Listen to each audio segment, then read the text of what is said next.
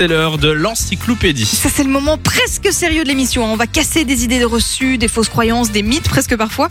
Aujourd'hui, j'en ai deux hyper cultes et je vous ai dit, on est sur une spéciale aquatique. Alors, comme vous le savez, pour, euh, pour changer un petit peu l'ambiance, pour pas faire trop sérieux, j'ai décidé de mettre une musique. Ça, ça va très bien. Ça vous évoque quoi cette musique? Oh, ça, je vois une kermesse. Euh, Une Oui, kermesse. kermesse. La kermesse. Eh ben on est parti. On désapprend par quoi aujourd'hui exemple, on s'est tous déjà retrouvés, tu sais, en vacances à la piscine, les 14 heures, tu viens de finir de manger, t'as chaud, t'as qu'une envie, c'est de plonger à la piscine. Ouais. Et là, qu'est-ce qu'on te dit? Il faut pas aller nager juste après avoir Ah oui. mangé. On l'a tous entendu. Certains disent même qu'il faut attendre 3 heures, le temps de bien digérer, etc. C'est Mhm. une croyance qui est hyper répandue et en fait, elle n'est pas du tout fondée. On pense que c'est parce que si tu digères en même temps, bah, tu as plus de chances d'avoir des crampes, du coup, plus de risque d'hydrocution et donc de noyade.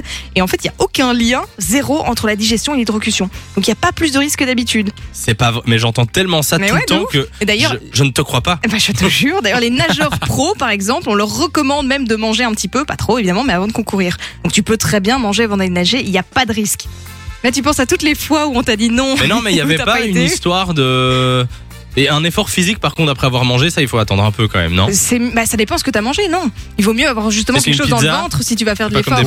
Oui, c'est ça. Euh, Choisis tes places, ami. D'accord. On passe du bassin au bocal, une idée super répandue qui concerne le poisson rouge. C'est quoi généralement euh, qu'il est, qu'il est très con.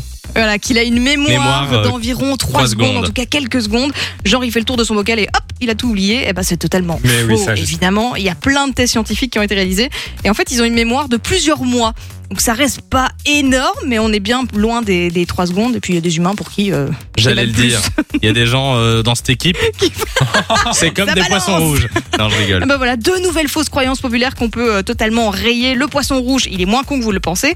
Et après manger, oui, on peut aller se baigner sans risque de se noyer ou quoi que ce soit. D'ailleurs, on terminera sur ce proverbe danois. Ceux qui se noient dans l'eau sont moins nombreux que ceux qui se noient dans le vin, les amis. Et ça, c'est oh, vrai. oh là là là là là là. Et il faut que j'ai une autre musique pour la fois prochaine pour vraiment aller avec cette citation. Euh, dans un instant, Kungs arrive sur Phone Audio. On vous dit aussi comment choper l'iPhone 13. On appelle avant 19h sur Phone Audio. On en parle juste après ça. Samy et Lou 15h,